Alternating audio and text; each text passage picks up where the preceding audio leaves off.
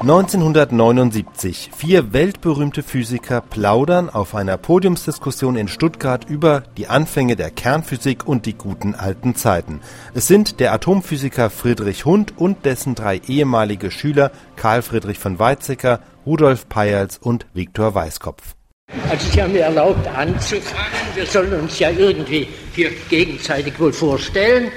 Aber da ist ja gleich zu sagen, dass wir doch eine recht einseitige Auswahl sind. Das hängt mit der Medaille zusammen, die an theoretische Physiker verliehen wird. Wir alle vier, also außer Ihnen, sind theoretische Physiker und wir haben uns auch alle irgendwie mit den Grundlagen der Physik befasst. Wir können also nicht als repräsentativ für die Physik angesehen wäre. Aber immerhin für die theoretische Physik. Außerdem sind wir ältere Männer, wie Sie sehen, außer Ihnen. Und wir sind nicht mehr oder kaum noch aktive Hochschullehrer, also auch darin etwas einseitig. Immerhin in unserem Fach stellen wir vielleicht eine gewisse Vielfalt dar. Herr Weißkopf, Herr Weizsäcker, Sie haben sich doch sehr um die öffentliche Wirkung der Physik bemüht, bemüht, die Rolle der Physik aufzuzeigen, abgesehen von der sehr guten Physik selbst, die Sie gemacht haben, also die Hochenergiephysik von Herrn Weißkopf und die Kernphysik und die Entdeckung des Sonnenzyklus von Herrn von Weizsäcker. Das war ja schon etwas, Herr Bayerts mit den Elektronen im festen Körper. Ja, und ich rage noch in die frühe Zeit hinein, als die Atomphysik so Spektroskopie im Wesentlichen war. Gut, vielen Dank, Herr Hund. Wir alle kennen ja Ihre besonders schönen, klaren Lehrbücher. Ich habe selbst noch Seminare und Vorlesungen bei Ihnen in Göttingen hören können. Und wir sind Ihnen vor allen Dingen für eines sehr dankbar, für Ihre doch sehr schönen Darstellungen über die Geschichte der Physik, speziell die Geschichte der Quantentheorie. Und bitte treiben Sie diese Beschäftigung ich hoffe, es ist für Sie ein Hobby weiter für uns, dass uns diese Dinge erhalten bleiben. Darf ich herübergehen und mich an einen Berliner wenden, Herr Peyerz? Stimmt das? Wir stammen beide aus Berlin? Ja, das ist ganz richtig. So Sie ist, ist schon sehr lange her. Und Sie haben angefangen, in Berlin zu studieren und dann Leipzig und Zürich waren Ihre weiteren Stationen? Berlin, München, Leipzig und Zürich. Und was würden Sie jetzt als Ihre Adresse angeben? Ist Oxford richtig? Oxford, ja. ja. Obwohl ich schon im Rückstand bin. Da. Sie sind im, im Ruhestand. Was mich besonders freut, Sie hier kennengelernt zu haben, ist die Tatsache, dass gerade wir Festkörperphysiker ja doch Ihren Namen im Augenblick ständig im Munde führen, die Instabilitäten und lauter so schöne Sachen, die Sie in der Frühzeit der Quantentheorie des festen Körpers ausgerechnet haben und vorhergesagt haben, die können wir jetzt so allmählich angehen, weil die Präparations- und Untersuchungsmethoden so geworden sind. Also Ihre Arbeiten werden gerade in diesen äh, Jahren, Monaten außerordentlich intensiv gelesen. Wir sind sehr froh, dass Sie aus Oxford zu uns gekommen sind. Ja, ich weiß schon, dass äh, es ist ein bisschen komisch für mich, dass die Leute jetzt immer über die Piles Instabilität reden.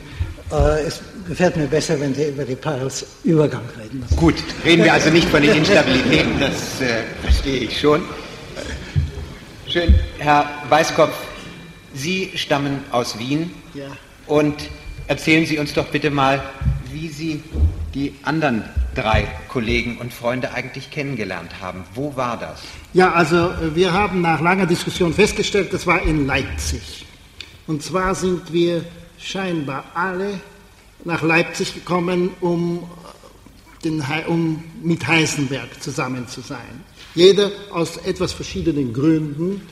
Äh, jedenfalls haben wir uns dort, wir glauben wenigstens, zum ersten Mal getroffen. In meinem persönlichen Falle war es, dass ich gerade meinen Doktor in Göttingen fertig gemacht habe und dann, äh, das war keine sehr gute Zeit für eine Stellung zu bekommen, es war nämlich im Jahr 31, die Zeit der großen Krise. Und äh, ich hatte einfach keine Stellung und ich dachte, beste, der beste Platz, also der, der beste Ort zu sein, wenn man keine Stellung hat, ist so nahe wie möglich beim Heisenberg. Sehr schön. Herr Weißkopf, was ist denn eigentlich Ihre Adresse? Wir hatten nämlich Schwierigkeiten, Ihnen unsere Briefe ja. nachzuschicken, ob jetzt MIT Cambridge oder CERN. Ja, äh, ja. Wo fühlen Sie sich denn im Augenblick äh, mit größter Aufenthaltswahrscheinlichkeit äh, zu Hause? Ich möchte also betonen, dass ich mich sowohl in Amerika wie in Europa zu Hause fühle. Und äh, ich verbringe also ungefähr zwei Drittel oder drei Viertel meiner Zeit in Cambridge, Massachusetts am MIT und den Rest der Zeit äh, in CERN, in, in Genf und äh, habe eigentlich ein großes Vergnügen daran, so ein, ein atlantischer Bürger zu sein. Vielen Dank. Und Sie haben ja, glaube ich, sehr viel für CERN geschaffen und alle, die in CERN gearbeitet haben, sind Ihnen für das, was während Ihrer Direktorschaft dort geleistet und in Wege geleitet wurde, sehr dankbar. Herr von Weizsäcker. Sie sind ja als Vorsitzender des beratenden Ausschusses des Forschungs- und Technologieministers im Augenblick ganz aktiv noch in vielen Dingen, die auch jenseits der Physik liegen, auch durch Ihre Tätigkeit in Starnberg natürlich mit Fragen der Philosophie und den Sozialwissenschaften tätig. Aber Sie fühlen sich doch noch eigentlich als Physiker, oder? Natürlich. nein, nein. Äh, die, ich würde sagen, hier fühle ich mich wieder Fisch im Wasser, woanders fühle ich mich wieder Fisch auf dem Trocknen, aber er kommt irgendwie durch. ich würde ganz gern sagen, ich habe, glaube ich, alle die Gesprächspartner, äh, die um Sie, Herr Quaiser, herum versammelt sind, Sie selbst nicht, aber die anderen, alle in Leipzig kennengelernt. Äh, ich bin zum Heisenberg gegangen, ich bin nach Leipzig gegangen wegen Heisenberg, ich habe ihn in Kopenhagen kennengelernt, als ich Schüler war und er bei Bohr arbeitete. Und da hat er mir mal das Institut gezeigt, das Bursche, und zeigte die Bibliothek und ich erschrak etwas über die vielen mathematischen Sachen, die ich offenbar lernen müsste, wenn ich Physik studieren wollte. Sagte er, ja, ist ja richtig, die Natur rechnet nicht. Aber wenn wir die Natur verstehen wollen, dann müssen wir rechnen. Und das wollte ich also bei ihm so lernen, wie man das eben konnte und ging nach Leipzig. Damals hatten, wenn ich mich recht erinnere, Bloch und Peierls ihren Doktor dort schon gemacht Pajos kam mal hin. Ich bilde mir ein, ich hätte Sie dort gesehen. Sie Herr mich Hund, aber wahrscheinlich Herr nicht. Hund, Entschuldigung, Herr Hund, Sie waren doch äh, Co-Referent der Arbeit. Sie sagten mir, ich Sie mussten... in der mündlichen Prüfung prüfen. Eben. Und neulich hat er sich mal darüber wie sehr ich ihn gezwiebelt hätte. Ja, also äh, Herr Hund, dass, äh, dass das bei Ihnen in den Prüfungen nicht so ganz einfach war, das äh, ist schon bekannt. Aber viele sind Ihnen sehr dankbar dafür. Ja, und eben, Hund und Heisenberg hatten die beiden Lehrstühle für theoretische Physik. Also so, äh, und Weißkopf kam nach Leipzig 31, in dem einen Semester, in dem ich in Göttingen war. Aha. Aber trotzdem glaube ich, dass wir uns in Leipzig begegnet sind, denn ich kam auch mal zu Gast rüber. Herr Weißkopf, Sie erzählten mir gestern so beiläufig diese eine nette Geschichte, man trifft sich ja doch an den komischsten Orten. Da gab es eine Sache in Leipzig, diese, ja. diese Pelzmesse. Was, was war ja, das noch? Also, äh, nein, es war damals, nicht wahr, das war 31, äh, eine ungeheuer interessante Zeit für die äh, Atomphysik. Denn äh, es war, ich möchte es so sagen, es war ein Jahr vor dem Jahr 1932, das vielleicht das fruchtbarste Jahr der Physik war. Denn im Jahr 1932 ist Folgendes geschehen. Das Neutron wurde entdeckt, also der Beginn der Kernphysik, der starken Wechselwirkungen. Dann, das, dann hat Fermi seine Theorie der schwachen Wechselwirkungen publiziert. Und das dritte ist, dass das Positron, dass das Positron entdeckt wurde bei, durch Anderson und Neddermeyer, also der Beginn der Antimaterie. Und im Jahre 31 vorher hat natürlich alles sozusagen gekocht. Und besonders aufregend war die Sache also vor der Entdeckung des Neutrons. Wo ist das Elektron, das aus dem Kern herauskommt? Wo war es vorher? Denn die, es war, wie Sie ja sehr gut wissen, sehr schwierig, es sich vorzustellen, dass es im Kern war. Der Kern ist zu klein, äh, die Energien wären zu hoch. Außerdem war die Statistik falsch beim, beim Stickstoff 14. Und äh, damals saßen wir im Sommer in einem Kaffeehaus äh, in der sogenannten IPA. IPA ist, habe ich jetzt gestern gelernt, heißt Internationale Pelzausstellung. Die war also scheinbar in Leipzig äh, eine feste äh, äh Einrichtung. Und da gab es ein schönes Kaffeehaus und ein Schwimmbad. ein Hallenbad, wo man, wo man davor saß. Und als wir eben diese Elektronensituation besprachen, hat Heisenberg gesagt, ja Kinder, ihr seid viel zu, äh, ihr habt nicht genug Fantasie. Äh, seht dort das Schwimmbad, da gehen alle Leute angezogen herein und kommen angezogen heraus. Könnt ihr davon schließen, dass sie auch drinnen angezogen schwimmen?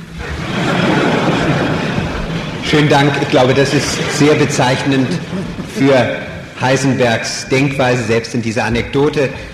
Es ist natürlich völlig klar für uns, dass äh, Heisenberg uns furchtbar fehlt. Er gehörte natürlich in diesen Kreis hinein und wir wollen einfach mit diesem Gedenken an ihn und an sein Werk auch einen Tribut zollen für einen unserer ganz großen Physiker. Und Herr Hund, Sie haben ja sehr eng mit Heisenberg gerade in der frühen Zeit zusammengearbeitet.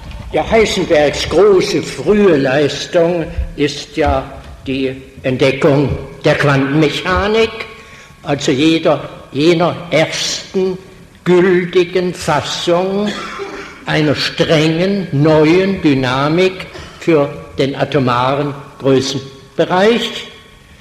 Nun kommt sowas ja nicht unvermittelt.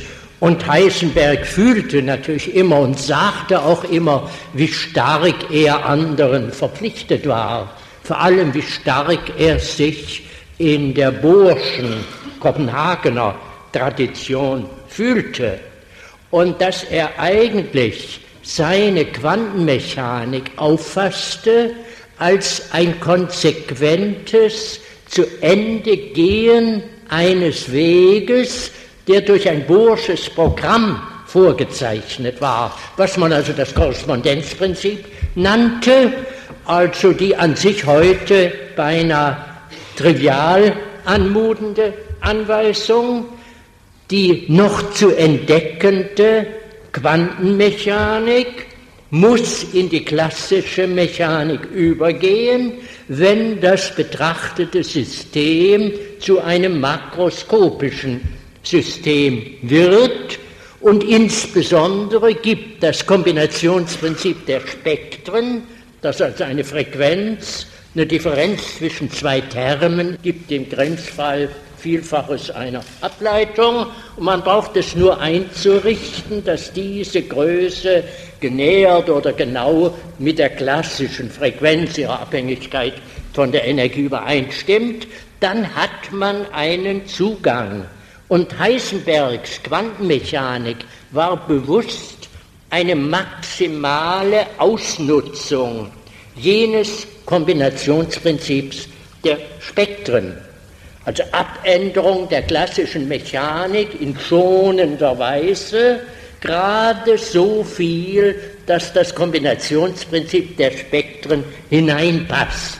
So ähnlich hat er es, ich glaube, auch gedruckt, aber sicher in Gesprächen damals, ich war um die Zeit in Kopenhagen, ausgedrückt.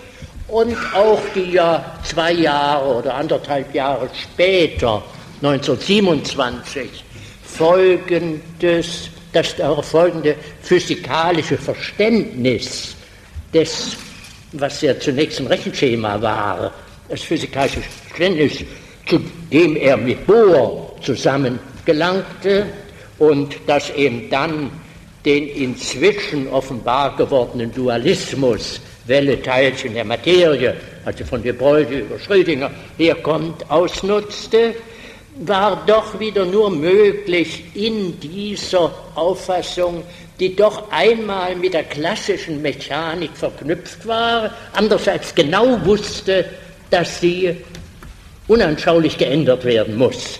Also so viel vielleicht über diese frühe Zeit von Heisenberg. Ich glaube, Herr Piles, oder muss ich Sie Sir Rudolph nein, nein, nennen? Herr Piles, Sie haben dann sehr eng mit Heisenberg in einer etwas späteren Phase eine etwas spätere kooperiert. Phase. Äh, das war die Zeit, wo die Begründungen der Quantenmechanik schon äh, ziemlich fertig waren. Und man hat dann angefangen, sich auf alle unbekannten, ungelösten Probleme anzuwenden. Und es war eine äh, wirklich wundervolle Zeit, denn man musste nur irgendein Problem nehmen, wo die klassische Mechanik nicht die richtige Antwort geben konnte und das niemand jetzt äh, niemand schon Zeit gehabt hatte, das zu, äh, zu diskutieren. Und dann kam die, im Allgemeinen, in Ausnahmen, kam die richtige Antwort raus. Herr Peyers, wie wir jetzigen Physiker Sie beneiden um diese Phase. Äh, es war eine wundervolle Zeit. Und äh, äh, Heisenberg war zu dieser Zeit, das war 1928, 29, äh, sehr auch in der Festkörpertheorie interessiert. Äh, er hat sich für die Blochschen Arbeiten interessiert und er, äh, das war auch die Zeit, wo er die Arbeit über Ferromagnetismus geschrieben hat. Und ich habe eine unglaubliche Menge von ihm gelernt, obwohl man immer sehr vorsichtig sein musste, nie, niemals die mathematischen Methoden von Heisenberg auf irgendein anderes Problem anzuwenden. Denn er hatte ein so gute, gutes physikalisches Verständnis, dass er immer gewusst hat, was rauskommt. Und dann die Mathematik irgendwie schon so gedreht hat, dass das auch wirklich richtig war. Also er fand immer. Und das, das ist ja ein ganz großes Kompliment, wie wir wissen. Ja, ja. Er hat also immer die Näherungsmethode genau für den einen richtigen Fall gefunden und angewendet. Ja. Das ist einfach, das ist genial einfach, das ist ganz klar. Äh, aber man musste sehr vorsichtig sein, bevor man das, das nachmacht. Ich glaube, Herr von Weizsäcker, über die kernphysikalischen Dinge wären Sie befugt, uns ein wenig ja. äh, zu berichten. Also zunächst noch eine kleine Anknüpfung an das, was Herr Pajos gerade gesagt hat. Ich habe mich eigentlich nie versucht gefühlt, Heisenberg nachzumachen. Das war sehr schwer. Aber ich habe gesehen, wie man von dieser bestimmten Art, äh, die er hatte, sich äh, kritisieren lassen konnte. Also sagen wir mal, vielleicht äh, geht das jedem von uns ein bisschen so, aber ich fand, es war bei ihm sehr ausgeprägt. Wenn ich zu ihm kam mit einer Rechnung, die ich gemacht hatte, hat er zuerst mal das Resultat angesehen und hat gesagt, das ist falsch. Und dann äh, ging er von hinten in die Rechnung hinein und fand todsicher den Rechenfehler. Den hat er dann auch noch gefunden. Also das war nicht nur intuitiv. Und wenn man das oft genug gemacht hatte, kamen schließlich Resultate, wo er sagte, das könnte richtig sein. Aber nun zur Sache. Äh, ich habe in der Tat sehr nah miterlebt, wie er in die Kernphysik einstieg. Ich war 29 zu ihm gekommen, 30 war ich zuerst in seinem Seminar und da gab er mir als erstes Thema für einen Seminarvortrag die damals neuen experimentellen Arbeiten über das kontinuierliche Beta-Spektrum worin sich zeigte, dass in einer kalorimetrischen Messung der Energie, die aus dem Ding herauskommt, die fehlende Energie, die das die jeweils die Energie des herauskommenden Elektrons zu einer Konstanten ergänzt hätte, nicht nachgewiesen werden konnte. Resultat, anscheinend ist der Energiesatz verletzt. Das hat Bohr damals ernstlich vermutet. Ich erinnere mich, dass Landau sagte, das kann gar nicht sein, wenn man ein Gravitationsfeld hat, dann wird das die fehlende Masse als Welle wegtragen. Also äh, es war eine umstrittene Sache. Aber auf dieses Problem war Heisenberg damals unter anderem gestoßen. Und das hängt ganz eng zusammen mit dem, was Weißkopf gerade gesagt hat. Sind die Elektronen im Kern eigentlich drin? Oder sind sie gar nicht drin? Und indem er sich damit herumschlug, wurde das Neutron entdeckt. Und ich war dabei, er, die, die Entdeckung des Neutrons wurde also gemeldet, das äh, aus England kam von Chadwick. Und ich war mit ihm ein, in den Pfingstferien 32 im Thüringer Wald und da hatte er die Idee oder hat sie begonnen auszuarbeiten, dass die Kerne aus Neutronen und Protonen bestehen, dass gar keine Elektronen drin sind, sondern dass die Elektronen quasi nur in der Wechselwirkung zwischen Proton und Neutron äh, auftreten und etwa auch herauskommen, aber dann eher entstehen wie ein Lichtquant. Er hat das damals nicht ganz scharf gesagt. Fermi, bilde ich mir ein, Herr Weißkopf hat 34 seine Theorie der schwachen Wechselwirkungen publiziert. Jedenfalls erinnere ich mich, als Fermis Arbeit des Beta-Zerfalls herauskam, sagte ich dem Heisenberg, aber das hast du doch immer gemeint. Die italienische Arbeit ist 32. Ach, schon so Er hat früh. es dann später. Äh, ah, das mag sein. Ja. Jedenfalls, als wir diese Arbeit zu Gesicht bekamen, sagte ich dem Heisenberg, das hast du doch gemeint. Sagte er, ja, ich hab, hätte das schon so gewollt, aber es ist mir nicht so eingefallen. Die Frage der Hochenergiephysik, die ja auch äh, ja. gerade in den letzten Jahren Heisenberg sehr bewegt hat, können Sie vielleicht Dann uns schildern, Herr Weißkopf? Äh, ein paar Bemerkungen machen, aber ich möchte vielleicht auch erst einmal anknüpfen an diese 30er-Periode. Äh, Herr Peierls hat gesagt, dass damals jedes Thema, das man aufgegriffen hat, nicht wahr, hat man ein neues Gebiet eröffnet. Nun, ich bin ja ein bisschen jünger als der Peierls. Ein so, Jahr. Äh, ja, wissen Sie, ein Jahr, ein Jahr macht viel aus damals. damals. Und ich habe übrigens sehr viel von ihm gelernt damals. Aber was ich damit sagen wollte, war, äh, dass ich äh, schon zu der Generation gehörte, wo die Arbeiten, die man macht, nicht mehr so wunderbar immer herrliche neue Result also bekannte Resultate geben. Ich, die erste Arbeit, die ich gemacht habe, die war zusammen mit Wiegner über die Linienbreite. Und das war, glaube ich, die erste Arbeit, wo eine Divergenz auftrat, eine Unendlichkeit. Und ich erinnere mich, ich war furchtbar, also mich hat das schrecklich aufgeregt. Wir konnten die Linienbreite ausrechnen, aber die Linienverschiebung kam unendlich heraus. Erst dachte ich, dass man durch einen mathematischen Trick es null machen kann. Dann hat der Wiegner gezeigt, das ist falsch. Und dann ich, bin ich zum Heisenberg gegangen und habe ihm das gesagt, das ist doch schrecklich. Er sagte, äh, man soll die Mathematik nicht so ernst nehmen. Aber trotzdem ist diese Unendlichkeit eigentlich heute noch nicht ganz gelöst. Heute hat man so diese, wie soll ich sagen, ähm, man, man lebt damit, eine Koexistenz mit den Divergenzen hat man sich angewöhnt und man nennt das Renormalisation.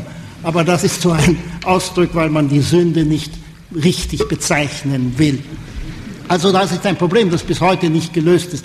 Also die heutigen Physiker haben noch interessante Probleme zu lösen. Aber nun, also um zurückzukommen auf Ihre Frage, äh, Heisenberg hat auch also in der Hochenergiephysik unglaubliche Intuition bewiesen. Was mich zum Beispiel besonders imponiert haben, waren zwei Sachen. Ich kann, möchte nur die zwei Sachen erwähnen. Das ist aber sicher nicht die vollständige Liste. Eines ist äh, äh die, äh, der, der Wirkungsquerschnitt von Teilchen bei sehr hoher Energie. Da hat er schon in den 50er Jahren eigentlich eine ganz einfache Erklärung gehabt, es muss logarithmisch ansteigen, weil das, die Felder um, um Teilchen herum einen exponentiellen Abfall haben, in fast jeder, in allen Theorien. Und wenn jetzt die Wechselwirkung zweier Teilchen irgendwie proportional zu einer Potenz dieser, dieses Feldes ist, dann muss der Wirkungsquerschnitt logarithmisch ansteigen. Das ist doch selbstverständlich, hat er gesagt. Ja, aber die ganze Welt der Theoretiker und Experimentalphysiker haben geschlossen, nein, der Wirkungsquerschnitt wird konstant, weil die Experimente das so gezeigt haben. Nun, dann alle waren erstaunt, bis auf Heisenberg, als äh, vor ein paar Jahren die, die ISR, die, die, die Intersecting Storage Rings in Genf, gezeigt haben, dass tatsächlich der Wirkungsquerschnitt logarithmisch herausgeht. Also eben diese ungeheure Intuition. Die zweite Sache, die ich erzählen möchte, ist die Weltformel. Nun, das ist ein dummer Name, die, glaube ich, die der, der Heisenberg gar nicht erfunden hat. Das hat die Presse erfunden, den Namen Weltformel. Heisenberg hat einfach, also einfach ist vielleicht übertrieben, hat gesagt, dass die äh, wahrscheinlich die äh, verschiedensten Teilchen sich irgendwie aus einer nichtlinearen Gleichung ableiten lassen, weil er das richtige, die richtige mathematische Intuition gehabt hat, dass eine nichtlineare Gleichung viel mehr enthält, als der Mensch glaubt. Das kennen wir auch von der Turbulenz. Übrigens, Sie wissen, die, die erste Arbeit, die Heisenberg je publiziert hat, war über Turbulenz. Also er hat eine gewisse Erfahrung mit Nichtlinearitäten und hat eben dann gehofft, dass eine nichtlineare äh, Wellengleichung die ganze Sache, die wir in der Natur finden bei hohen Energien, irgendwie erklären wird. Und das wurde dann also in der Presse Weltformel getauft und wurde mit furchtbarer Skepsis aufgenommen von den sogenannten Fachleuten, weil eben sie diesem Fluge der Fantasie irgendwie nicht folgen können. Aber was mich dann so beeindruckt hat, ist, dass heutzutage, jetzt, um die, in diesen Jahren, alle diese Theoretiker, die also früher die Weltformel äh, so etwas verachtet haben, äh, sich mit nichtlinearen Wellengleichungen beschäftigen. Also die Fachleute hier werden sich wohl erinnern an die Solitons und Instantons und wie das alles so heißt. Das sind alles Folgerungen von möglichen nichtlinearen Termen, die der Heisenberg eben schon viel früher als wesentlich angesehen haben. Nun, ich weiß es nicht, niemand weiß, ob das wirklich äh, uns weiterbringt. Aber jedenfalls, Heisenberg hat er schon vor 20 Jahren vorgeschlagen. Ja, vielen Dank, Herr Weiskopf. Ich kann mich selbst als Diplomant an dieses denkwürdige erste Kolloquium in Göttingen erinnern und die Aufregung, die das überall verursacht hatte und auch die Pressenachrichten darüber, die das Ganze eben in diesen etwas eigentümlichen Licht haben erscheinen lassen. Und damit sind wir jetzt eigentlich schon in unserer jetzigen Zeit und sollten die Frage, die wir uns gestellt haben, wohin führt uns die Physik, ein wenig diskutieren und zunächst einmal vielleicht fragen, hat sich eigentlich der Stil der Physik, wie wir sie heute in diesem Jahre so sehen, wesentlich geändert? Was sind denn die entscheidenden Dinge, die Ihrer Meinung neu eingetreten sind? Ob sie gut oder schlecht sind, können wir dann noch diskutieren. Herr Peyers, darf ich Sie vielleicht als ersten Mal fragen?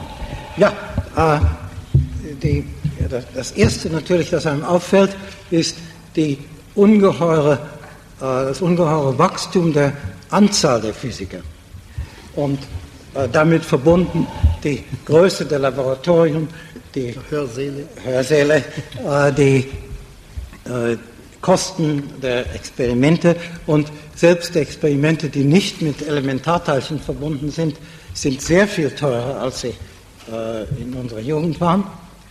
Und daraus folgt eine äh, sehr große äh, Änderung in äh, der Atmosphäre. Die Physiker waren, es ist vielleicht etwas übertrieben, aber wir haben die Physik, insbesondere die theoretische Physik, immer als eine kleine Familie betrachtet. Und äh, jetzt äh, passt das Bild der Familie nicht, so, nicht mehr so gut für die Physik. Und ein Resultat davon ist die äh, schreckliche Spezialisierung. Und ich glaube, wir werden darüber später noch, noch mehr sprechen müssen. Ja, vielen Dank. Ich glaube, das ist also in der Tat auch etwas, was uns alle bedrückt, obwohl ich glaube, dass wir Physiker immer noch mehr vielleicht von diesem Familienstil bewahrt haben, vielleicht als andere Wissenschaften, aber da mag ich mich täuschen. Herr Hund, was meinen Sie hierzu? Ja, ich sehe den Stilwandel vielleicht noch ein bisschen in einer anderen Richtung. In unserer Generation sind wichtige, einfache Gesetze entdeckt worden, also die Quantentheorie in erster Linie. Man kann beinahe sagen, und es gibt Gründe zu dieser Aussage, Vielleicht sind die einfachen Gesetze der Physik entdeckt. Und sowas wie die Entdeckung der Quantenmechanik kommt nicht wieder. Die Bewältigung schon dieser einfachen Gesetze und ihrer Anwendung, die wird darum breiteren Raum einnehmen müssen. Und damit wird das ganze Geschäft der Physiker nüchterner. Ja, als wir jung waren, fühlten wir uns doch, naja, wir fühlten uns als Kerner, aber als Kerner von Königen, die gebaut haben. Und die Könige hießen Bohr und, und Heisenberg. Und dieses Gefühl hat wahrscheinlich heute ein junger Physiker nicht. Also, ich habe es natürlich etwas vereinfacht ausgedrückt, aber ich will es ein bisschen, wenn ich noch ein bisschen reden darf, ein bisschen genauer sagen, was ich mit einfachen Gesetzen und nicht einfachen etwa meine. Wir wissen von äh, der noch nicht fertigen Theorie der Elementarteilchen, von der noch nicht fertigen Kosmologie, doch immerhin so viel, dass wir sagen können, es ist es ist die Abtrennung einfacher Idealfälle nicht in dem Sinne möglich wie früher. Das ist in der bei den Elementarteilchen ähnlich bei der Gravitation ähnlich. Bei den Elementarteilchen haben wir die starke Wechselwirkung. Alles hat Wechselwirkung mit allem. Man kann nicht ein System mit wenigen Nukleonen betrachten oder mit wenigen Elementarteilchen, denn das gibt es nicht. Man hat in irgendeinem Sinne immer einen Haufen und in der Kosmologie ist eben dann schließlich auch die Gravitation mal die starke Wechselwirkung geworden. Sie ist ja verantwortlich, so ist das, was das Weltall zusammenhängt. Ihre Gleichungen sind im Prinzip einfach, aber als nichtlineare Gleichungen ja schwer zu bewältigen, ist gar nicht, wie schon Herr Weißkopf sagte, nicht zu übersehen, was in einer solchen nichtlinearen Gleichung alles drinsteckt. Und es ist ja so, dass auch die Fachleute einfach formulierbare Probleme mathematisch noch gar nicht lösen können. Und nun heute ist man dann nun noch dabei und muss es, diese, auch die schon bekannte Physik, also die Quantentheorie, auf komplizierte Dinge anwenden. Flüssigkeit ist was fürchterlich Kompliziertes und wir wissen nur noch gar nicht, was eigentlich das Wasser ist. Diese einfache Substanz auf Chemie, auf Festkörper, auf kosmische Materie und heute auch auf lebende Systeme. Also das meine ich mit dem Stilwandel. Man kann nicht ein einfaches Grundproblem mehr angehen. Nicht das Lösen des Problems der Elementarteilchen, das machen einige wenige superkluge Leute. Und da kann der durchschnittliche Physiker, auch wenn er Forscher ist, nicht erwarten, dass er da wesentlich mitwirkt. Seine Aufgabe wird sein, das zu bewältigen, irgendwie anzuwenden, aber auf etwas Kompliziertes anzuwenden, was die Mitwelt auch schwer versteht. Das ist äh, ja. eigentlich was ganz anderes und ich weiß nicht, ob ich heute Physiker werden könnte, wenn ich jung wäre. Also das, das hört sich äh, ein wenig zu pessimistisch an. Ganz so schlimm sehe ich es nicht. Aber vielleicht Herr von Weizsäcker dazu. Naja, also ich würde zunächst der Beschreibung, die Herr Hund gegeben hat, natürlich weitgehend zustimmen. Ich meine, man schaut hinein, man sieht, die meisten Physiker haben keinen Anteil an diesen fundamentalen Vorgängen. Äh, früher war das auch ein bisschen so. Ich meine, wir, die wir hier sitzen, sind begünstigt gewesen. Und auch wir hatten viele Altersgenossen, die Physik studiert haben und eigentlich an diesen großen Entdeckungen, äh, weit weg von diesen großen Entdeckungen haben bleiben müssen. Ich würde aber sagen, erstens natürlich ist es quantitativ viel mehr so. Ich finde auch, dass heute viel eher zum Beispiel so die Molekularbiologen einen ähnlichen Habitus haben, wie wir ihn als äh, theoretische Physiker äh, in unserer Jugend gehabt haben. Aber zur Sache. Ich glaube eigentlich nicht, da würde ich Herr Hund Ihnen lieber etwas widersprechen, dass sozusagen keine Aussicht besteht, das haben Sie zwar auch nicht ernstlich behauptet, dass keine Aussicht besteht, gleichsam die Grundgleichungen der Teilchenphysik zu finden. Vergleich mit der Hydrodynamik. Natürlich kann man die Turbulenz eigentlich mathematisch nur mit der größten Mühe behandeln, aber die äh, hydrodynamische Grundgleichung haben wir ja und die glauben wir auch. Und das, was der Heisenberg versucht hat mit dieser sogenannten Weltformel, war die Grundgleichung zu finden. Und dass es die gibt, oder die Gesetze werden vielleicht nicht die Form einer Gleichung haben, sondern eine mathematisch etwas andere Form, aber das wird, äh, wird schon so sein. Und da würde ich gerne noch eine Parallele machen. Die Mathematik wenn man fragt, was sind die Grundlagen der Mathematik in dem Sinne, wie die Grundlagen der Physik vielleicht sind, die Gesetze der klassischen Mechanik, der Quantenmechanik und vielleicht der künftigen Teilchenphysik in einer Folge nacheinander. Ja, die Grundlagen der Mathematik, so wie man sie heute versteht, sind im Wesentlichen wohl diejenigen Begriffe, die man braucht, um den Begriff der Zahl zu definieren, der natürlichen Zahl. Und alles andere kann man darauf zurückführen. Trotzdem gibt es wunderbare, geschlossene mathematische Theorien auf höherem Stockwerk. Zum Beispiel die Theorie der Lie-Gruppen, um so etwas zu sagen. Und es ist ja nicht ausgeschlossen, dass einerseits die Physik vollendet werden wird, in dem Sinne, dass man eine Grundgleichung oder ein Grundgesetzsystem findet, über das hinaus eigentlich für das, was wir Physik nennen, nichts mehr zu finden ist. Und gleichwohl die Physik ein offenes Feld für auch Bildung, eben wie ich nenne, schöner, geschlossener Theorien sein wird, auf höherem Stockwerk, durch das Durchdenken der Art, wie die, wie die Dinge zusammenwirken. Das Einfache im Komplizierten. Und sowas ist ja doch wahrscheinlich im extremen Fall das organische Leben. Ja, vielen Dank, Herr von Weizsäcker. Herr Weißkopf, bitte, wo ja, sind die Fronten? auch na, noch eine Bemerkung über die Stilveränderung sagen, denn ich bin eigentlich gar nicht mit Herrn Hund einverstanden. Wenn ich jung wäre, ich würde eigentlich in die Physik gehen. Äh, denn äh, ich habe immer so das Gefühl gehabt, was wäre die beste, die schönste Zeit in der Vergangenheit, ein Physiker gewesen zu sein. Und ich habe so das Gefühl, so 1890 muss eine wunderbare Zeit gewesen sein. Denn damals hat sich so alles Große vorbereitet und man hat doch wirklich nicht, das, überhaupt keine Ahnung vom Wesentlichen der Atomphysik gehabt. Das Elektron wurde entdeckt, nicht wahr? Und die, das Ritz-Kombinationsprinzip später natürlich. Und äh, das war eine, ich kann Unrecht haben, aber ich habe das Gefühl, dass die, die, die Stimmung der Zeit ein bisschen an die heutige erinnert in der Wissenschaft, in der Physik. Äh, es war auch eine Zeit, wo man, nicht wo manche Leute gesagt haben, es sei ja eigentlich alles erklärt. Wer war das, der gesagt hat, alles, was übrig bleibt, ist nur. Ich glaube, es war Joly zu, zu Planck. Mit den kleinen Schmutzecken, die noch ja, da sind. Ja, ja, ja. ja.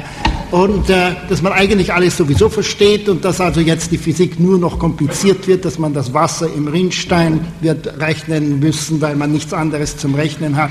Und, und, äh, und äh, trotzdem hat sich da also eine der größten geistigen Umwälzungen in der, der Wissenschaft vorbereitet. Und äh, ja, in mehrerer Hinsicht erinnert es mich daran.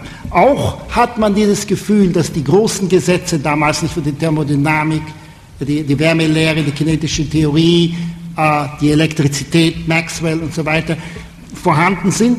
Da werden wahrscheinlich die jungen Leute auch damals gesagt haben, ja, was bleibt denn für uns übrig? Der Maxwell hat doch schon alles gemacht. Und, und wir, für uns bleibt nur übrig, den Maxwell anzuwenden auf irgendwelche Spezialfälle. Das ist eben nicht so. Wir leben jetzt in einer Übergangszeit und das macht diese Zeit so ungeheuer interessant. Und ich sehe da in dieser Übergangszeit eben zwei Fronten, äh, wie Sie vorhin angedeutet haben, nämlich also mangels eines besseren Wortes kann ich eine sehr schlechte Terminologie benutzen, die ich in einem meiner Arbeit benutzt habe, nämlich innere und äußere Fronten. Die, die innere Front ist die Front, sagen wir, der Elementarteilchen oder der, Astro, der Astronomie, wo man wirklich nach neuen, mehr fundamentalen Gesetzen sucht, die das, uns das Fundament dessen geben, wovon wir heute sprechen. Denn schließlich wissen wir ja noch gar nichts. Wir behaupten, die Quantenmechanik erklärt alles, aber die Quantenmechanik nimmt ja zum Beispiel an, dass es Massenpunkte gibt mit bestimmter Masse und Ladung und die, die, Elektronen, die Protonen, die Quarks, wenn Sie wollen. Aber warum denn? Warum gibt es Massenpunkte? Warum gibt es identische Teilchen? Das, davon sagt uns die Quantenmechanik ja nichts. Also hier ist, sind die Probleme, die erst gelöst werden müssen, damit wir überhaupt verstehen, um was sich handelt in der Natur. Das ist, was ich die innere Front nennen möchte. Die äußere Front ist äh, eigentlich 90, 95 Prozent der Physik, nämlich alle diese Phänomene, die uns umgeben, die sind ja eigentlich nicht sehr verstanden. Der, der Herr Quaisach hat vorhin die Flüssigkeiten, nein, das war der Herr Hund, die Flüssigkeiten äh, erwähnt. Nun, also gewiss, man versteht die Flüssigkeiten nicht sehr gut, aber man man versteht ja andere Sachen noch viel weniger und das Leben überhaupt nicht. Nun, abgesehen von den kleinen Fortschritten, die man gemacht hat, äh, klein im Vergleich zu dem, was man nicht weiß, groß im Vergleich zu dem, was man weiß.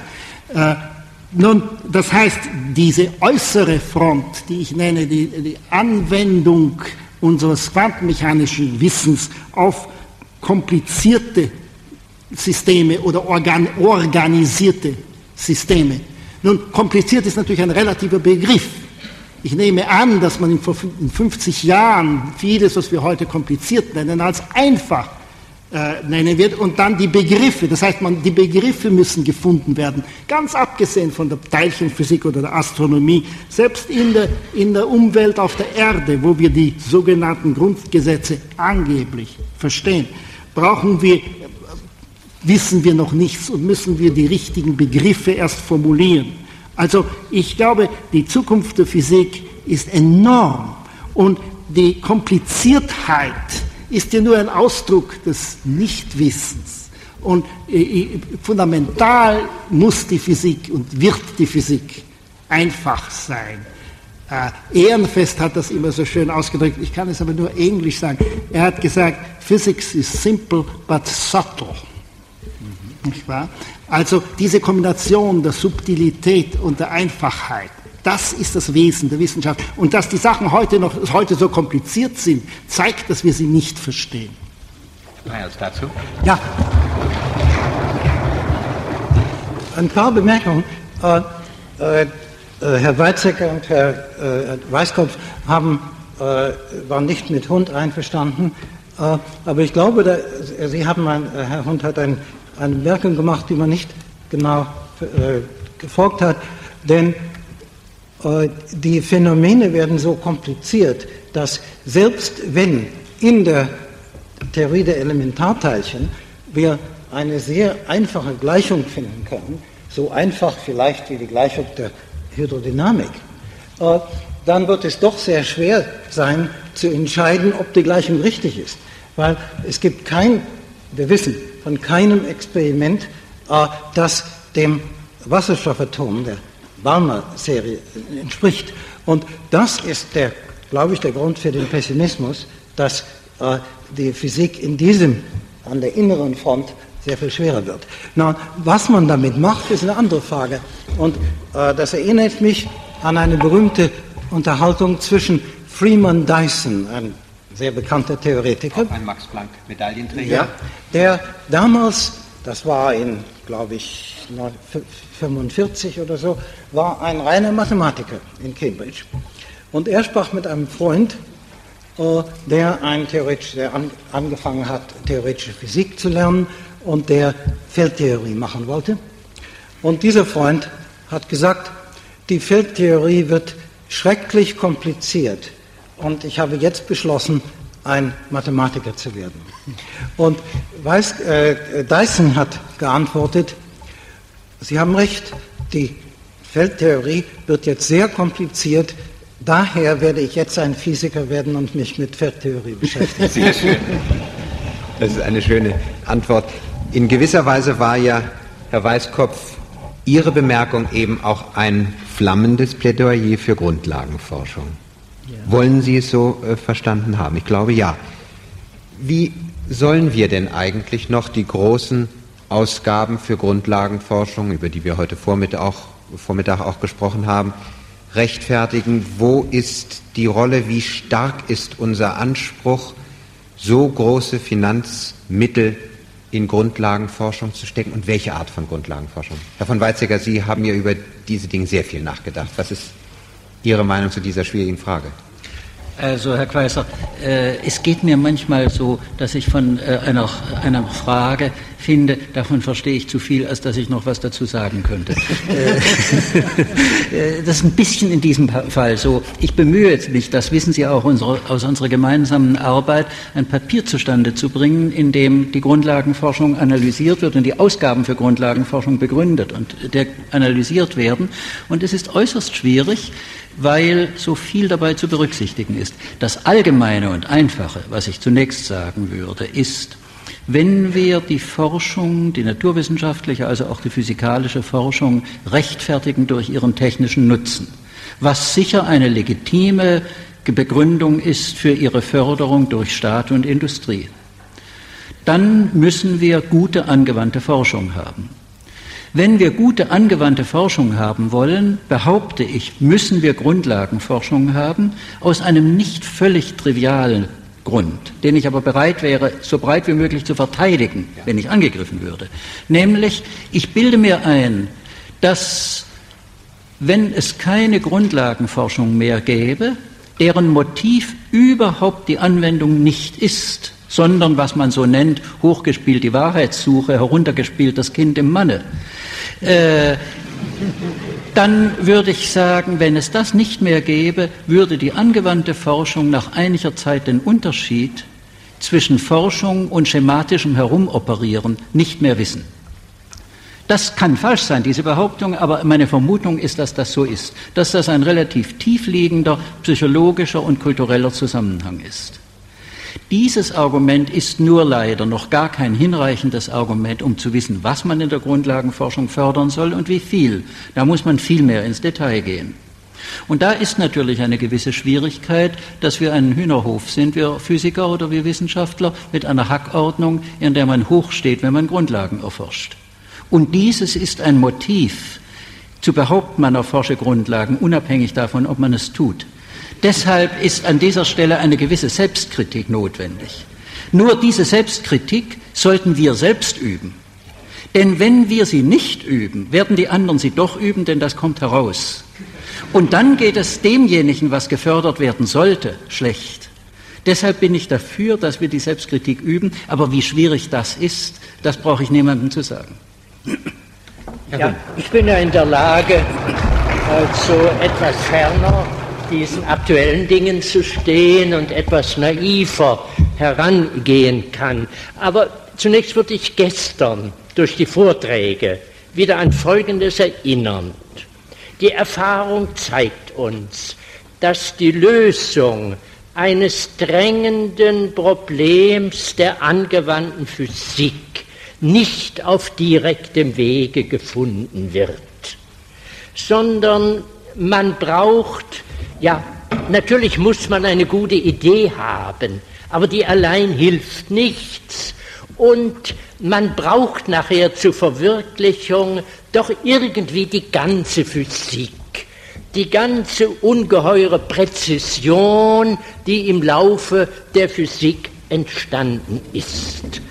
Das haben wir gestern bei dem Vortrag über die Röntgenmikroskopie erlebt, bei dem Vortrag über den Laser erlebt und auch sonst erleben wir es.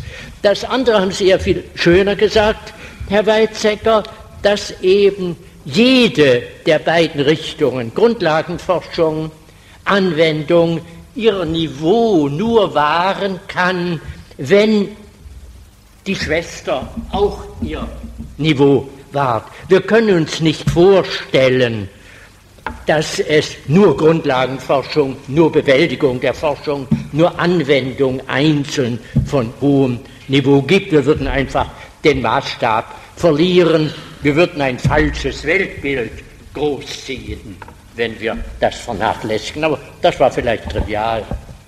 Das, das glaube ich nicht, Herr Hund, dass das trivial war. Wie sieht es denn in den anderen Ländern aus? Ich meine, wir Physiker sind ja eine internationale Gemeinschaft, aber dennoch haben wir in unseren Dialogen mit den Partnern der Regierungen doch offenbar jeweils andere Argumente und hören auch andere Argumente. Wie sieht es in den USA aus? Was weiß man zum Beispiel von China? Das ist also für uns noch völlig unklar. Herr Weißkopf, Sie äh, können das vielleicht beantworten. Nein. Äh, ich äh, habe zwar China zweimal besucht und mit den chinesischen Physikern besprochen und äh, erfreulicherweise kann ich auch berichten, dass eine Gruppe von acht chinesischen Physikern in CERN waren für für, drei, für vier Monate, also dass sich da eine gewisse Zusammenarbeit äh, anbahnt und das ist ja für jeden, der einen Sinn für die internationale Gemeinschaft der Wissenschaftler hat, äh, etwas sehr äh, Erfreuliches. Aber irgendwie über zu sagen, was eigentlich in China vorgeht und was die chinesischen Pläne sind, das lässt sich wohl kaum, lässt sich nicht für den Außenseiter sagen. Aber ich weiß ja, worauf Sie hinzielen. Äh, ich habe, ja, darf ich ein bisschen zurückgehen? Äh, ich habe ja leider in meiner Tätigkeit als Direktor in CERN und auch mit einer anderen Verbindung mit der Hochenergiephysik immer die Aufgabe gehabt, in den letzten, sagen wir, 15 Jahren oder 20 Jahren vor Regierungen zu verteidigen, warum man eigentlich so viel Geld ausgibt für die Hochenergiephysik, für die Teilchenphysik. Und wenn man also 20 Jahre das verteidigt hat, dann fängt man zum Schluss an, selbst nicht mehr daran zu glauben, äh, weil man so viele Gegenargumente gehört hat. Aber ich glaube noch immer daran, gewissermaßen. Nun, aber äh, und nun habe ich, als ich die äh, als ich nach China kam, hatte ich dann sozusagen die Gelegenheit gehabt, auf der anderen Seite zu stehen. Denn die Chinesen hatten also davon gesprochen, dass sie planen, Hochenergie aufzunehmen im großen Stil. Also, dass sie daran denken. Ich, äh, ich weiß nicht, ob diese Entscheidung endgültig ist und ich glaube, Sie wissen das selbst noch nicht. Jedenfalls hat mich das ein bisschen gewundert und ich dachte, es wäre doch schön, mal jetzt einen anderen Standpunkt einzunehmen und habe gefragt, äh, sagt einmal, warum, wieso kommt ihr auf diese Idee? Ich dachte, dass die Philosophie dort also auf das praktische, direkte Anwendung, unmittelbare Anwendung der Wissenschaft auf äh, technische und notwendige Dinge der Gesellschaft bei Ihnen das Wichtigste ist. Und das wäre auch sehr verständlich am Anfang eines Aufbaus eines so großen äh, sozialen Systems. Nun, und äh, natürlich hat es mich interessiert, was für Argumente Sie geben äh, mit dem Hintergedanken, die werde ich dann zu Hause auch verwenden. und, ein, und habe dann also eine wunderbare Formulierung bekommen, die äh, vielleicht nichts Neues enthält, aber jedenfalls wohl formuliert war. Und zwar die folgende. Es gibt also drei Gründe, warum wir das tun, warum wir also daran denken, es zu tun. Äh, der erste Grund ist, dass äh, die Geschichte gezeigt hat, äh, dass jeder physikalische Fortschritt, wenn er auch noch so esoterisch erscheint, in der Zukunft Anwendungen, wichtige Anwendungen hervorbringen wird. Und zwar diese Zukunft kann lange sein, es kann sich um, um Jahrzehnte, 50 Jahre handeln, aber es, es, wird immer Anwendungen geben und wir wollen eben da nicht diese Anwendungen auch haben und nicht zurückstehen. Das war Nummer eins. Nummer zwei, dass die moderne Forschung und besonders die Hochenergieforschung äh, Mittel braucht, die äh, an der Grenze der menschlichen Möglichkeiten sind, dass die also eine Herausforderung oder wie das auf Englisch so eigentlich besser heißt, Challenge ist äh, an die Mathematiker, Theoretiker, äh, Physik, Experimentalphysiker, Ingenieure, Computerleuten etc. und der Industrie selbst, die Entwicklung von superkonduktiven äh, Magneten und so weiter. Und wir wollen eben diese ungeheure Challenge der, der, der, den chinesischen Technikern und Wissenschaftlern nicht vorenthalten. Im Gegenteil, wir wollen haben, dass sie die äh, entgegnen können. Und der dritte Grund, der Hauptgrund ist der, dass, also natürlich wird dann immer Mao zitiert, aber das ist ja nicht so wichtig.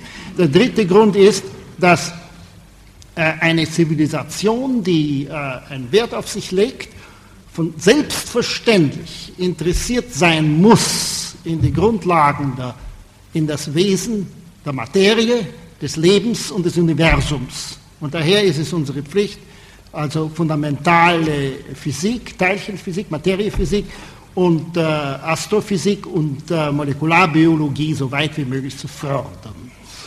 Und ich finde eigentlich, dass diese drei Argumente äh, alles sagen.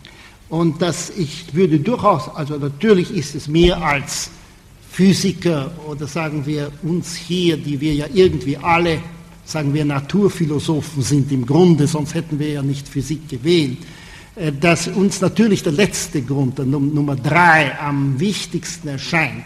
Aber äh, es ist durchaus ein Spektrum von drei Gründen, die sich natürlich nicht nur auf die Teilchenphysik, sondern auf die ganze fundamentale Wissenschaft, Grundlagenphysik, ob es jetzt Festkörper, Teilchen, Plasma, was Astronomie ist, bezieht.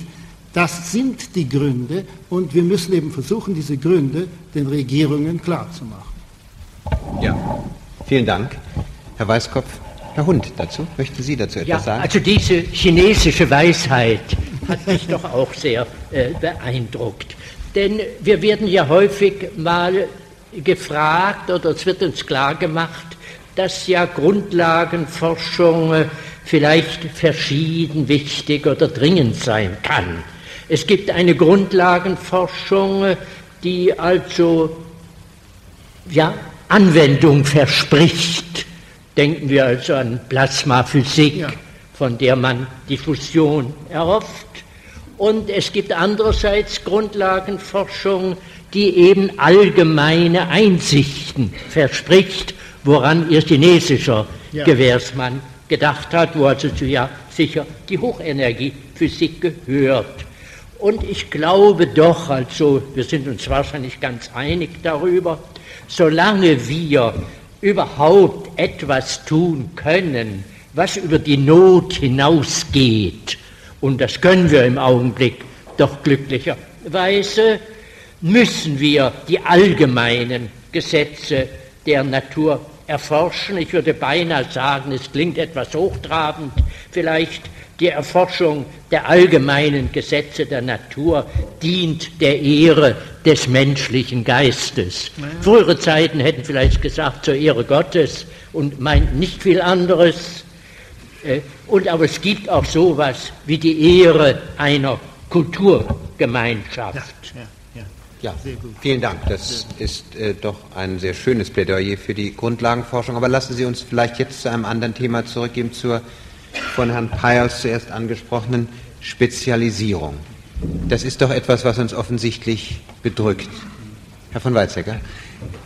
Dürfte ich vielleicht hierzu sagen, äh, ich stimme natürlich Herrn Peils zu in seiner Beschreibung der Entwicklung, würde nur die kleine Zusatzbemerkung machen, dass ich mich erinnere, dass in meinen Studentenjahren bereits meine Freunde, mit denen ich so umging, alle sich beklagten über die fürchterliche Spezialisierung, die inzwischen eingetreten sei.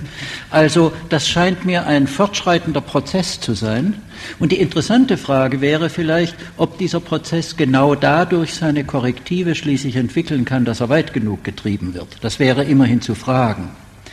Äh, ich würde aber gerne einmal, ehe wir dies, das ist ja eine Hoffnung allenfalls, äh, besprechen, die hier Anwesenden, hier Sitzenden vielleicht fragen, wie sie folgende Frage beantworten würden.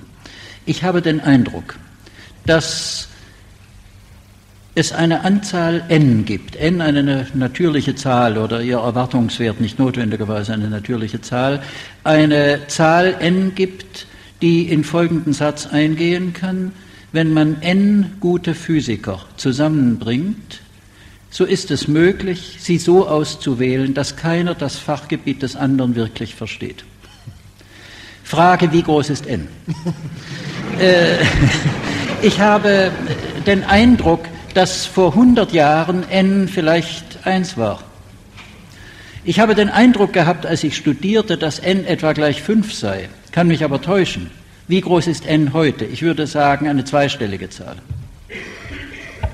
Ja, vielleicht äh, so ungefähr die Zahl der verschiedenen Fachausschüsse, die unsere physikalische Gesellschaft hat, um mal überhaupt etwas zu sagen. Und das ist eine zweistellige Zahl. So ungefähr in dieser Gegend liegt das. Herr Peiers, was würden Sie denn vermuten? Ähm, ich glaube, das hängt schon davon ab, was man mit Verständnis meint. Natürlich äh, kann man heutzutage nur ein Gebiet und wahrscheinlich nur einen Teil eines Gebietes in allen Einzelheiten kennen.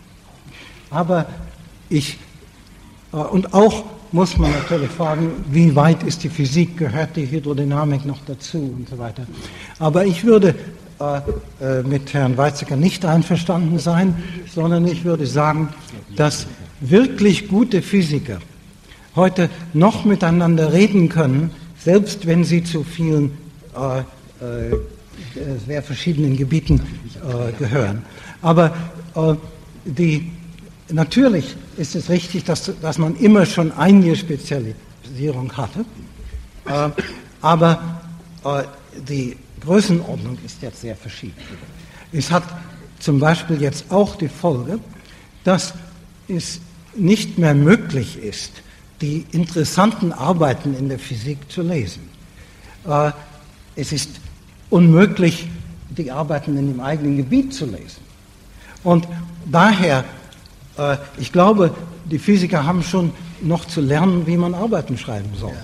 Denn wenn ein Ingenieur eine Maschine entwirft, dann fragt er sich nicht, hat jemand schon mal so eine Maschine gebaut und das, äh, wir, wir äh, äh, wollen jetzt zur Bibliothek gehen und das finden, sondern er weiß genau, äh, es ist viel schneller, das, das selbst zu machen.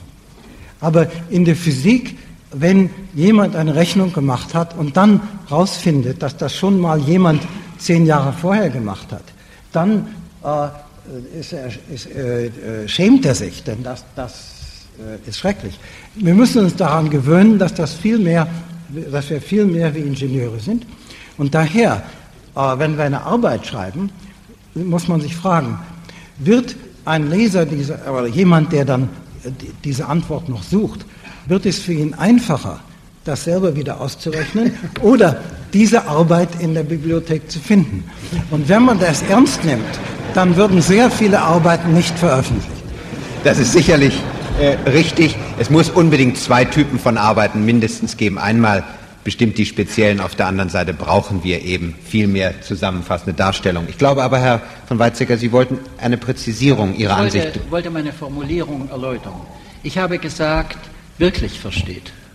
Ich habe nicht, ich wollte damit sagen, ich glaube wohl, äh, wenn sich zwei wirklich gute Physiker unterhalten, einerlei was ihr Gebiet ist, so werden sie sich im Gespräch gegenseitig erklären können, was sie machen. Das wäre schrecklich, wenn das nicht mehr der Fall wäre. Das heißt aber nicht, dass einer von beiden beanspruchen würde, dass er das Gebiet des anderen in dem Sinne wirklich versteht, dass er sich allein darin auskennt. Er braucht die Hilfe eines guten, äh, von jemand, der ihn darin leitet. Und äh, ich weiß nicht, ob das vor 100 Jahren schon so war. Das war also die eine Erläuterung. Und ich würde dann sagen, noch immer dürfte ein Physiker sich zutrauen, wenn er überhaupt gut genug Physik kann, jedes Gebiet, das er lernen will, auch noch zu lernen. Aber er weiß, dass er nicht alle Gebiete lernen kann und das ist auch überflüssig. Aber nun kommt in der Tat die Forderung, man möchte sich bitte so ausdrücken, dass es nicht unmöglich ist, was Herr Peilers gesagt hat und was ich nur bestätigen kann, dass man in einem Gebiet, das nicht das eigene ist, die Arbeiten überhaupt liest. Ich habe neulich mich mit einem Mathematiker gesprochen, da ist das auch nicht besser, ein jüngerer Mathematiker, der mir sagte, naja, also eine, Ar eine Arbeit, mit der er ein bisschen Erfolg gehabt habe, sei eine Arbeit gewesen, in der er nichts anderes festgestellt habe, als dass auf Seite 2 einer vor zehn Jahren erschienenen und sehr viel zitierten Arbeit die Lösung eines Problems steht, das seitdem als ungelöst beschrieben wird. Herr Weiskopf, bitte. Über diese Frage äh, habe ich sehr viele, äh, sagen wir, emotionelle äh, Reaktionen. Erstens einmal, äh, ist schon richtig, ja, früher, also vor 100 Jahren oder vielleicht auch so von 50 Jahren, konnten, äh, konnten sehr gute Physiker eigentlich im Wesentlichen äh, alles, was in der Physik ist, sozusagen irgendwie verstehen. Aber irgendwie, ich bin ja eigentlich stolz auf die Physik, dass das nicht mehr so ist. Mhm. Denn das zeigt doch nur, wie weit wir gekommen sind. Hm? Wir verstehen einfach so viel mehr über die Natur, dass es eben ein Mensch heute nicht mehr verstehen kann. Das finde ich ein Fortschritt. Äh, aber, aber, aber, aber, äh, man, äh, es, ist, es fehlt etwas anderes. Nämlich, es ist schon richtig, dass man, dass heute sich in allen Gebieten, Festkörperphysik, äh, Physik der Flüssigkeiten, Teilchenphysik, Kernphysik, überall also die Entwicklung so weit gegangen ist, dass man das nicht mehr alles behalten kann. Ich meine, oder selbst äh, darüber wissen kann.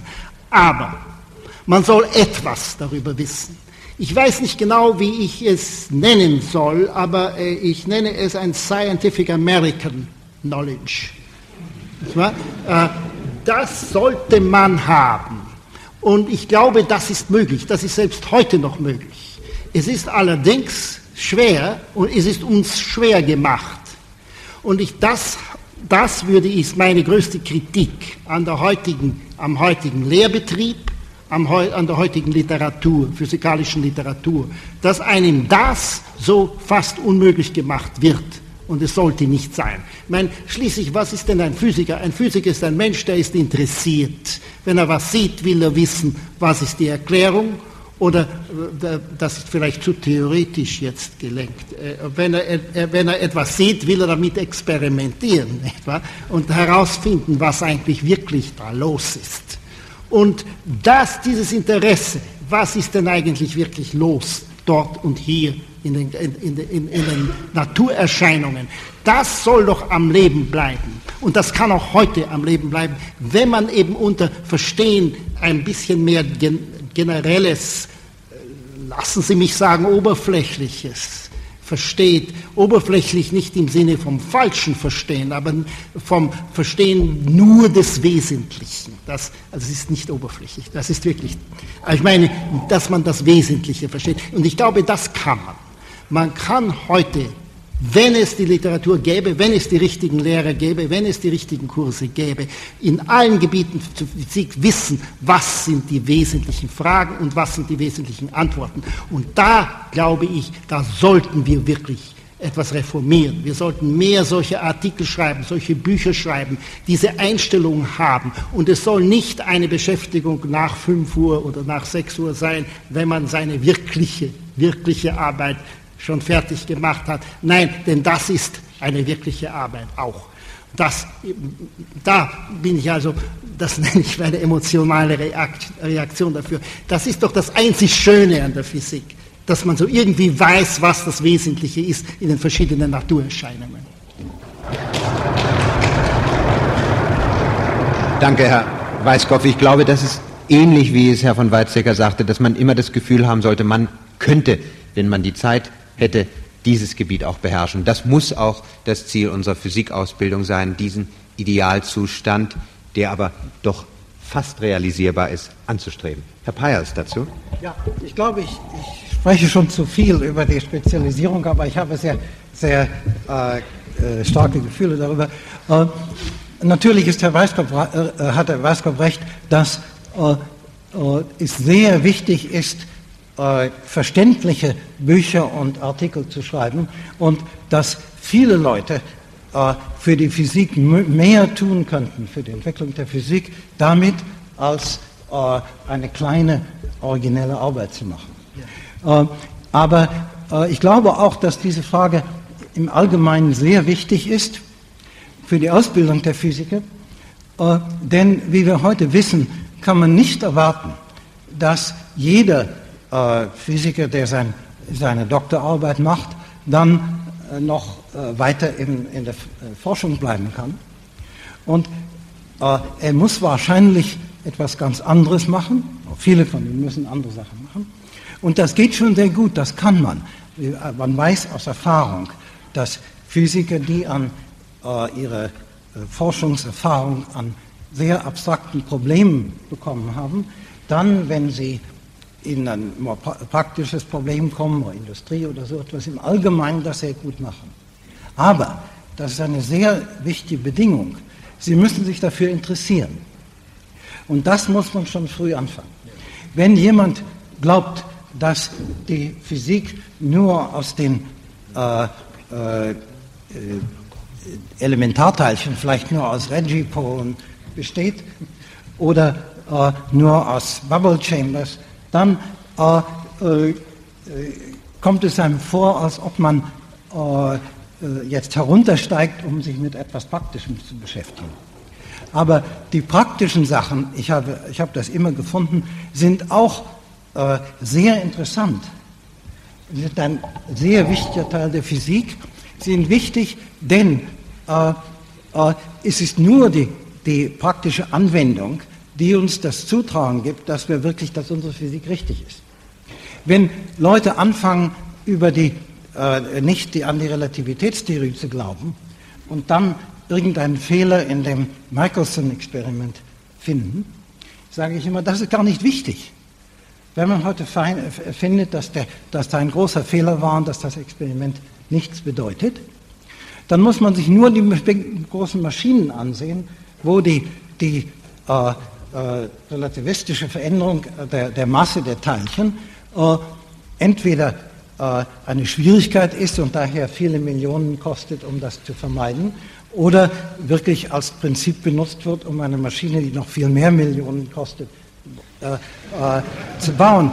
Und ich sage immer, wenn so viel Geld dabei ist, dann kann das schon nicht falsch sein. Gut, ich weiß nicht, äh, dieses Kriterium Gut, es kann sein, Herr Peierls. Äh, ich selbst bin bei William Shockley wissenschaftlich groß geworden und er hat uns immer eingetrichtert, was er nannte the importance of the respect for the scientific nature of practical problems.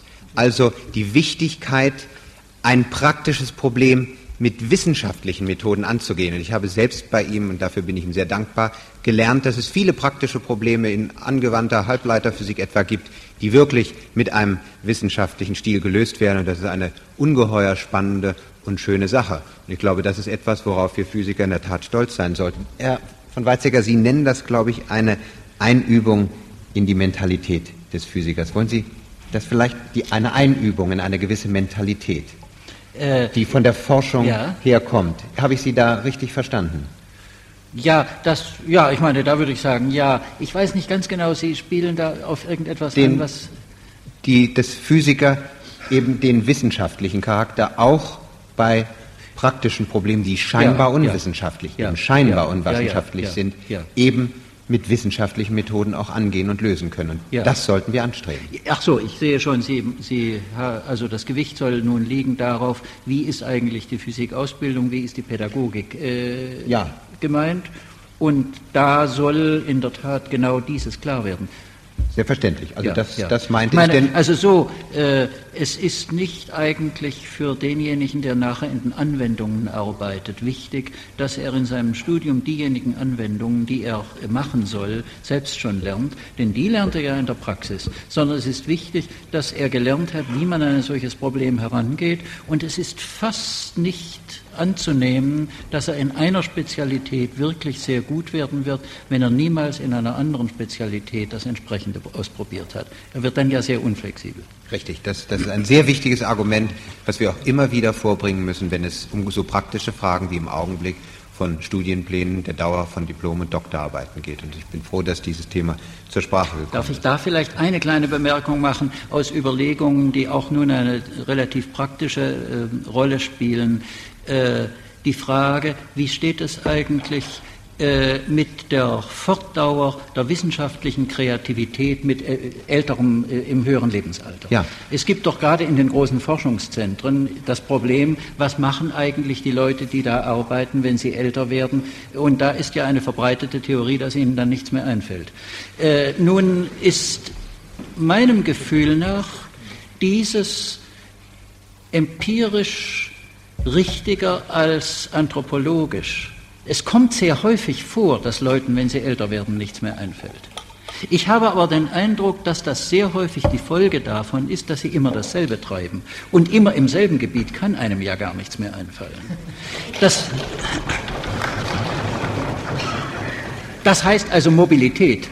Aber wie kann man Mobilität als 40-Jähriger oder gar als 50-Jähriger betreiben, wenn man sie in der Jugend nicht hat üben müssen? Ja, sehr wichtig. Und das ist eigentlich schon ein gewisser Ratschlag, den wir hier versucht haben, hier auch irgendwie zu formulieren. Ich weiß nicht, es ist vielleicht leichter gesagt als getan, Mobilität auch in dieser Zeit im Studium jedenfalls zu versuchen. Herr Weißkopf, bitte. Ich glaube, dass diese Frage, die Herr Weizsäcker eben angeschnitten hat, auch etwas zu tun hat mit einer Frage, die da hier vom Publikum gestellt wurde. Nämlich, äh, die Frage ist, äh, äh, nun, das ist eine Frage, die sich auf Deutschland bezieht, wo ich selbst äh, die Verhältnisse nicht so gut kenne. Aber dass, die, dass Deutschland zu viele Physiker ausbildet und was soll man mit den Physikern machen? Äh, nun, ich kann das nicht beurteilen. Ich weiß nicht, wie viel hier ausgebildet wird. Natürlich ist dieselbe Frage auch in anderen, in anderen Ländern immer wieder aufgestellt worden. Nun, das hat irgendetwas, und ich glaube sehr viel mit dem zu tun, was der Herr Weizsäcker gerade gesagt hat. Denn die physikalische, erstens einmal möchte ich feststellen, dass äh, wenn man als sich als Physiker ausbildet, braucht man deswegen ja noch nicht als Physiker zu enden. Äh, in, äh, in, der Tat, äh, in der Zeit, wo, wo, das ist aber in der alten Zeit, wo, wo ich Student war, war das doch, hat man das sogar als gewissermaßen ein Wabonk-Spiel aufgefasst. Wenn man Physik studiert, hat man eigentlich nur 10% Wahrscheinlichkeit, als Physiker zu enden. Also es, man, wenn man es aber wirklich so gern hat, dann riskiert man eben selbst diese 10%. Heute ist es ein bisschen besser, aber nicht sehr viel. Und nun, ich glaube, dass äh, ein richtiges Physikstudium, vielleicht nicht das, was wir heute den Studenten geben, das richtige Physikstudium äh, ist eine Lehre einer Einstellung, einer Haltung, einer, einer, einer geistigen Haltung äh, gegen Problemen gegenüber. Und das, da ist natürlich diese Antispezialisierung sehr wichtig. Eben die Einstellung, man will verstehen. Man will verstehen durch Denken, man will verstehen durch Experimentieren. Und das, diese Einstellung hat natürlich unendlich viele Anwendungen in dem ganzen Spektrum menschlicher Aktivitäten, vom Physiker selbst zum Ingenieur, zum äh, äh, Direktor äh, oder leitender Beamter einer, einer, einer Fabrik äh, und zum Politiker. Wir sind ja bekannt, wie Sie ja wissen, viel, viel zu wenig Wissenschaftler in der Politik. Äh, manche Leute sagen, es wäre viel schlimmer, wenn sie wären. Aber, aber ich meine, ähm, deswegen glaube ich, dass dieses Problem der Überproduktion der Physiker irgendwie nicht ganz richtig gestellt ist. Äh, ich würde sagen, eine Überproduktion von Leuten, die den physikalischen, vom physikalischen Geist durchdrungen sind, das kann ich mir gar nicht vorstellen. Es wird immer eine Unterproduktion sein. Eine Überproduktion von, sagen wir, von Universitätsprofessoren der Physik, ja, das schon. Aber äh, äh schließlich ist das, sollte eben das nicht, kann das nicht das Ziel aller Physikstudierenden sein. Dankeschön. Herr von Weizsäcker. Ich hätte gerne zu der Nennung des Wortes Politik eine Anmerkung gemacht. Äh, ich äh, muss einerseits Herrn Weißkopf zustimmen, dass ich es nützlich fände, ja höchst wünschenswert, wenn im politischen Beruf mehr Leute wären, die eine Denkweise, wie man sie in der Physik lernt, so gut gelernt haben, wie man sie vielleicht nur lernt, wenn man Physik macht nicht nur studiert, sondern vor allem anwendet. Ja. Ich darf da vielleicht als Fußnote sagen, ich habe unter einem ganz anderen Interesse Physik zu studieren begonnen, nämlich einem philosophischen. Ja. Und ich war in Versuchung, Philosophie zu studieren, was ich dann später stattdessen doziert habe, wenn man es so besser lernt. Und äh, der Heisenberg, den ich ja schon kannte, sagte mir, wenn du äh, Philosophie machen willst im 20. Jahrhundert, dann musst du Physik können. Und Physik lernst du nur, wenn du Physik in der Forschung betreibst. Ja. Äh, also fang damit an. Äh, Ähnliches auch in der Politik. Aber das ist nun nicht mein Hauptpunkt, sondern ich würde sagen, der andere Punkt, der mir fast noch wichtiger ist und der auch für die hier Sitzenden noch relevanter ist, ist dieser. Nicht derjenige Physiker übt notwendigerweise die beste Wirkung auf die Politik aus, der zum Politiker wird. Das kann mal ein Fall sein, der eintritt. Und ich bin persönlich sozusagen in der Versuchung gewesen, ob ich das nicht machen sollte und habe es nicht gemacht. Sondern ich würde sagen, was unerlässlich ist, wenn die Wechselwirkung zwischen physikalischem Wissen und auch physikalischer Denkweise oder allgemein sagen wir der Form von Rationalität, die eben in dieser Wissenschaft geübt wird, einerseits unter Politik, andererseits funktionieren soll, das ist, dass diejenigen Physiker, die ganz sicher nicht Politiker werden, nicht aufhören, sich um Politik zu kümmern. Sowohl nachdenkend wie möglicherweise handelnd, aber mir ist das Nachdenken dabei das Wichtigere und das Handeln nur die Probe darauf, ob man überhaupt nachgedacht hat. Insofern habe ich das Gefühl, dass es wichtiger ist, dass man, dass sozusagen jeder Physiker fünf Prozent seiner Kraft wirklich politischen Problemen widmet. Ob das nun Anwendungsprobleme der Physik sind oder Politik in einem ganz anderen Feld, finde ich nicht das Entscheidende, als dass fünf Prozent der Physiker Politiker würden. Ja, ich glaube, das ist, das ist sehr richtig. Das spricht wieder für unser Bewusstsein, eben Physiker zu sein. Herr Peierls. Ja, ich bin damit sehr einverstanden, aber ich äh, weiß von Erfahrung auch schon, dass Physiker in sehr vielen äh, allgemeinen nichtwissenschaftlichen äh, Problemen sehr nützlich sein können. Ich habe das zum Beispiel an den Pugwash-Konferenzen gesehen, wo man nicht über Physik oder über Wissenschaft, sondern über internationale Fragen spricht. Und man kann sich fragen, warum sind die Physiker dort so nützlich? Und ich glaube, das kann man erklären mit einer ein, ein, was, äh, eine Bemerkung, die Niels Bohr gern gemacht hat. Er hat gesagt, äh, über die äh, Rolle, die Physiker in Politik und allgemeinen Sachen spielen, wir sind nicht objektiver und wir haben nicht weniger Vorurteile als, als andere Leute. Aber als Physiker muss man die Erfahrung gehabt haben, dass man etwas äh, behauptet hat und dann wurde es als falsch bewiesen. Und wenn man ein Philosoph oder Soziologe oder, äh, oder Nationalökonom ist, dann äh, hat man das vielleicht niemals diese Erfahrung gehabt. Und,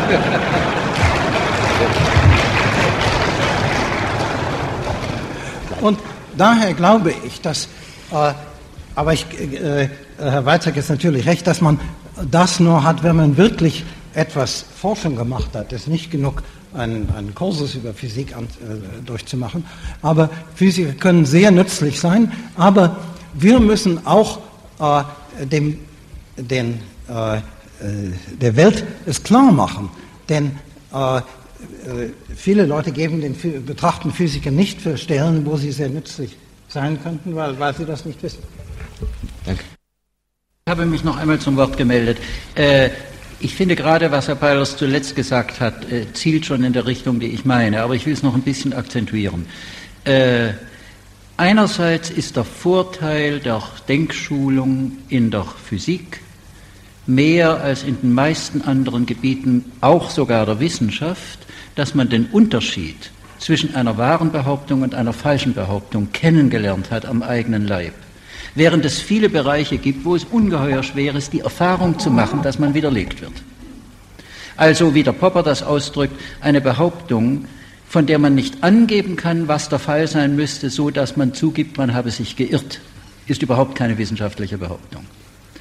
Und äh, das ist sehr nützlich als Schulung. Auf der anderen Seite finde ich, wir Physiker sollten dieses Gespräch nicht beenden in einer Haltung des Selbstlobs. Denn gerade wenn man sich mit Politik abgegeben hat, aber die entsprechenden Erfahrungen kann man machen, wenn man in die Industrie geht und dort einfach technische Anwendungen machen muss oder wenn man plötzlich Erzieher sein soll, dann sieht man, dass diese Schulung, die ihren Wert darum nicht verliert, absolut nicht ausreicht, um die betreffenden Probleme zu lösen. Man muss dort in einem Bereich, der einem eben leider nicht diese klaren Verhältnisse gibt, sich einlassen auf das, was von diesem Bereich einem an Realität in der Erfahrung dann doch bewusst wird. Und ich habe, wenn Physiker über Politiker schimpfen, die instinktive und unwiderstehliche Neigung, die Politiker zu verteidigen und zu sagen, macht ihr mal Politik, ihr werdet viel schneller, schneller scheitern und viel weniger herausbringen und werdet noch dazu der Versuchung nicht widerstehen, zynischer zu sein als die Politiker, weil ihr alles nur theoretisch betrachtet und die Wirklichkeit nicht merkt. Also nur der Physiker, der sich dieser Selbstkritik aus Erfahrung am Stoff unterwirft, kann in einem anderen Gebiet aus der Physik etwas nützen. Wenn er das aber tut, glaube ich, kann er wirklich was nützen. Herzlichen Dank für diese wichtige Mahnung zur Bescheidenheit des Physikers. Meine Damen und Herren, wir haben jetzt äh, anderthalb Stunden hier miteinander diskutiert und natürlich unmöglich alle Fragen, die zum Komplex Wohin führt uns die Physik beantworten können. Aber ich glaube, Sie haben doch etwas von dem gehört, was Sie persönlich auch bewegt und etwas von dem gehört, was andere, eben die Öffentlichkeit, über die Physiker erfahren möchten. Ich bedanke mich vielmals bei Ihnen allen, Herr Hund, Herr Peils, Herr Weißkopf, Herr von Weizsäcker. Ich bedanke mich bei Ihnen für das Zuhören und schließe diese Podiumsdiskussion. Friedrich Hund, Rudolf Peierls, Karl Friedrich von Weizsäcker und Viktor Weißkopf auf einer Physikertagung 1979. Archiv des Südwestrundfunks.